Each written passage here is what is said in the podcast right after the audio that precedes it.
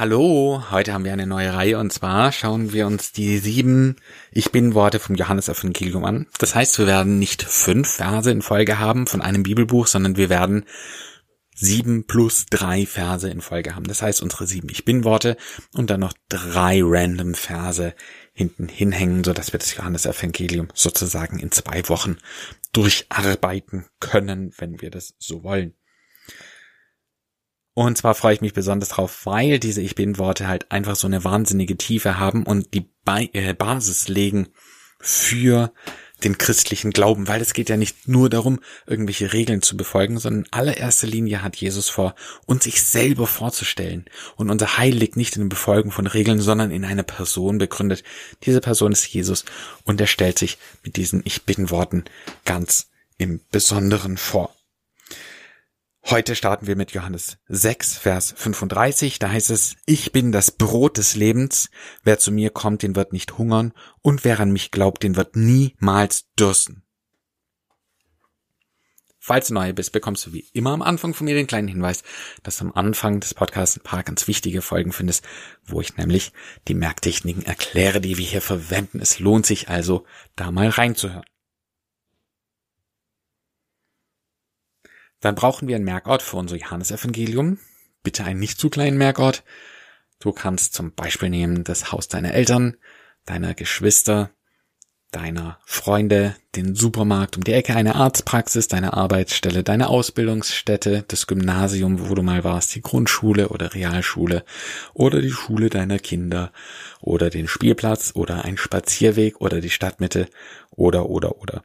Also du darfst dir da einen Merkort aussuchen und da dann auch einen Platz gleich für unseren heutigen Vers. Und es lohnt sich übrigens, die sieben Ich bin Worte in Reihe zu machen. Also das heißt nicht zu sehr verteilt über den ganzen Platz, sondern ja, so ein bisschen nebeneinander, dass du dann schnell wieder drauf zugreifen kannst. Ich empfehle dir dafür jetzt auf Pause zu drücken und dann hören wir uns gleich wieder.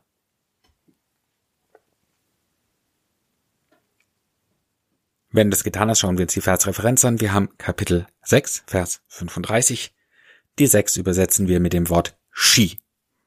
Da haben wir das Sch für die 6. Und die 35 übersetzen wir mit Mehl. In dem Wort Mehl haben wir das M für die 3 und das L für die 5. Dann verbildern wir das Ganze. Ich sehe vor mir einen Skifahrer in Komplettmontur. Das heißt, er hat natürlich Ski unten dran und dann hat er auch eine Skihose, eine Daunenjacke, oben eine Skibrille und eine Wollmütze an. Und dieser Skifahrer ist groß, weil er präsentiert ja unser Kapitel und hat klein in der Hand einen deutlich sichtbaren Mehlbeutel. Den schauen wir uns jetzt genauer an, indem wir in Gedanken dahin gehen. Wir sehen tatsächlich so einen viereckigen ein Kilo Pack mit Mehl. Und dann sehen wir, wie er den Mehlpack beiden Händen fest umgreift und sich dann kräftig ins Gesicht haut, so dass die Verpackung zerreißt und dieser gesamte Kerl voller Mehl bedeckt wird. Natürlich ist in unserer Fantasiepackung mehr Mehl drin wie in einer gewöhnlichen, so dass er komplett und Zentimeter dick voller Mehl ist. Offensichtlich waren sich Skifahrer vor auch ein bisschen nass, so dass das Mehl ordentlich mit diesem Wasser da vermischt ist und pappig und teigig wird. Dann kommen wir zum Vers, da heißt es, ich bin das Brot des Lebens. Er zeigt auf sich und in dem Moment, wo er auf Sicht zeigt, backt ihn sozusagen die Sonne zu einem Stück ordentlichem Skifahrerbrot. Also das heißt, er wird selber zum Brot gebacken, ein lebendiges Brot, zeigt auf sich, ich bin das Brot des Lebens. Und dann heißt es, wer zu mir kommt, den wird nicht hungern. Und das, was wir jetzt sehen, ist, dass von der Seite ein Werwolf kommt, ja? Unser Merkwort für wer. Wir schauen uns an, er schaut grimmig aus. So ein bisschen trottelig. Und er hat ein zerrissenes Hemd an. Ziemlich verratzt sieht er eigentlich aus. Läuft auf den Hinterbein. Und man sieht deutlich seine Rippen, die rausstehen. Das heißt, er ist ordentlich im Hunger. Und er sieht dieses leckere Brot. Mit seiner Zunge fährt er über die Lippen. Sieht nichts anderes mehr. Geht auf diesen Brotmann zu und beißt kräftig ein großes Stück Brot ab. Natürlich ohne den Skifahrer zu verletzen. Ja, wir wollen hier nichts äh, Unmoralisches denken. Also, er beißt ein Stück ab und wird nicht hungern. In dem Moment geht sofort sein Bauch auf und so, er wird proper und etwas speckiger. Und dann heißt es, und wer an mich glaubt, den wird niemals dürsten. Was wir jetzt sehen ist, er legt ihn, nachdem er abgebissen hat, auf den Boden und dann bückt er sich in Slow Motion.